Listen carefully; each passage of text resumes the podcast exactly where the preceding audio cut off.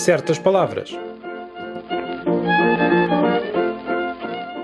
Todos sabemos quantas palavras andamos a roubar aos ingleses, mas hoje deu-me para virar o jogo ao contrário. Então, e que palavras demos nós à língua deles? Ainda são algumas, embora na verdade não tenhamos exportado assim tantas nos últimos tempos. Foi na época em que portugueses e ingleses andavam aos encontrões pelo mundo que o inglês nos veio cá buscar muitas palavras. Não é nada de admirar. O inglês é a língua sem grande pudor de engolir palavras de todos os idiomas que encontra pelo caminho e de lhes deixar em troca muitas mais, como sabemos. Escolhi 10 só como exemplo. A primeira é auto da fé. Sabemos que nisto da pouca Santa Inquisição, os espanhóis ficaram com a primazia. Não é em vão que se tem um torquemada. Aliás, a definição no dicionário onde fui verificar esta palavra é clara. O auto da fé é a queima de heréticos pela Inquisição espanhola. No entanto, a palavra inglesa para designar esses lúgubres espetáculos de queima pública de condenados veio mesmo do português. A segunda palavra é banana.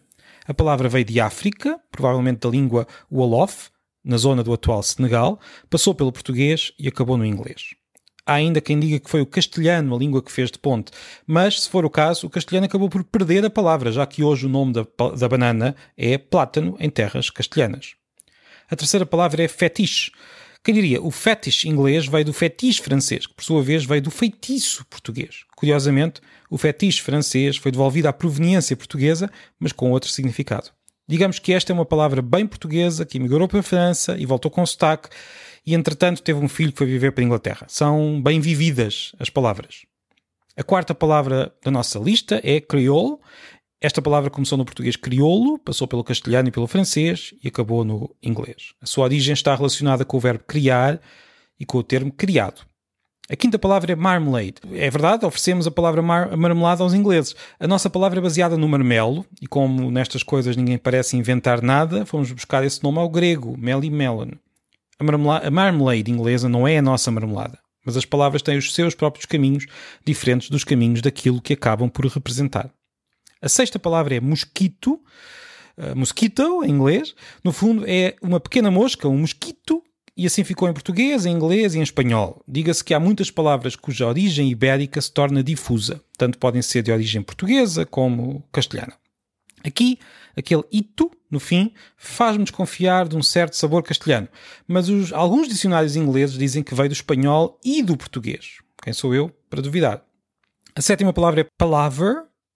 A palavra inglesa para palavreado vem da nossa palavra para palavra e acabei de criar uma espécie de trava-línguas. Será que os ingleses nos achavam muito palavrosos? Uh, talvez, não faz mal, é curioso ver a nossa palavra assim transfigurada em inglês.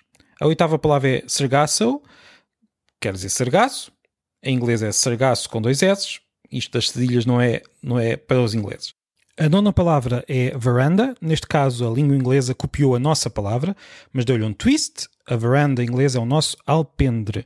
Eh, não faz mal, as palavras viajam e pelo caminho mudam de personalidade, acontece a todos. Curiosamente, esta palavra passou pela Índia antes de chegar ao inglês, terá sido importada pelo hindi a partir do português e depois passou ao inglês. Há quem defenda que existia independentemente em português e em hindi, e nesse caso a palavra inglesa nada teria que ver com o português. A décima palavra, a última da nossa lista, é zebra.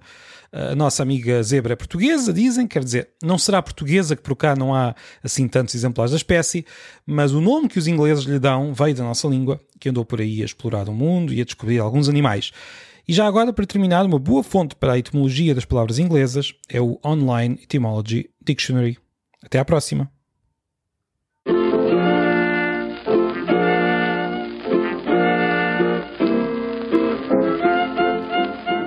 Certas palavras.